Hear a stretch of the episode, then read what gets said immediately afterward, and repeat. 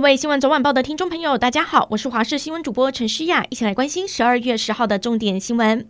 首先来关心天气，这个周末假日，北部民众恐怕都得泡在下雨天。气象局针对了北台湾四县市发布大雨特报，湿湿冷冷要维持一个星期。因为两波东北季风今天开始接力影响台湾，尤其下周三袭来的冷空气，低温会掉到十四度左右，民众要注意保暖，小心受寒。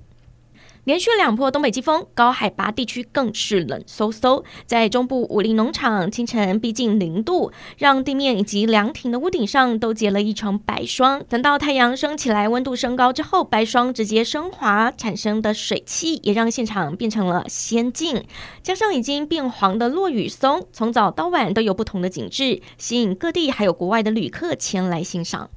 另外来关心，除了石斑、五仔鱼，现在中国连台湾的酒类和饮料都要禁了。知名酒厂台啤、金酒和金车，以及台湾人熟悉的饮料黑松沙士、苹果西打等等，全都被列入这一次禁令名单中。石药署指出，这一次的原因是许多厂商申请新的注册编码没有通过。不过，卫福部次长王必胜在脸书发文表示，中国新的系统上线，其他国家的申请截止日期都是明年六月三十号，唯独台湾提早了一年，不太公平。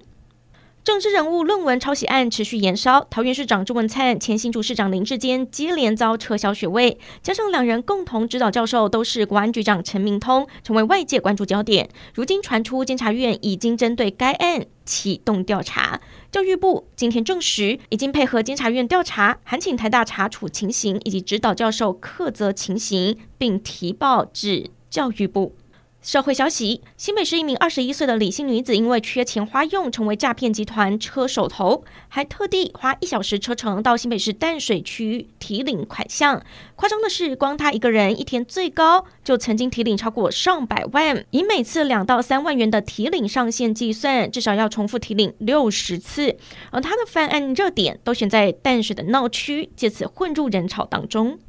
卡达世界杯八强赛，森巴军团巴西迎战克罗埃西亚。巴西球星内马尔攻入一颗漂亮进球，是他为巴西国家队攻入的第七十七球，追平了球王比利的纪录。只可惜最后 PK 大战不敌对手，止步八强。赛后内马尔坐在地上崩溃大哭，他坦承这一场比赛就像一场噩梦。至于内马尔未来会不会再披上国家队战袍，也成了一大问号。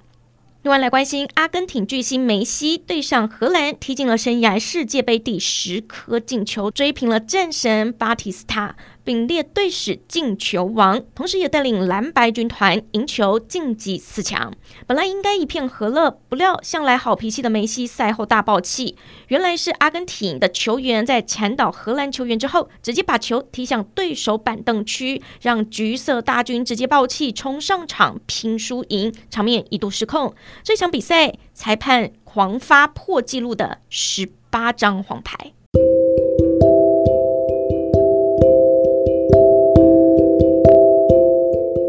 感谢您收听以上的焦点新闻，我们再会。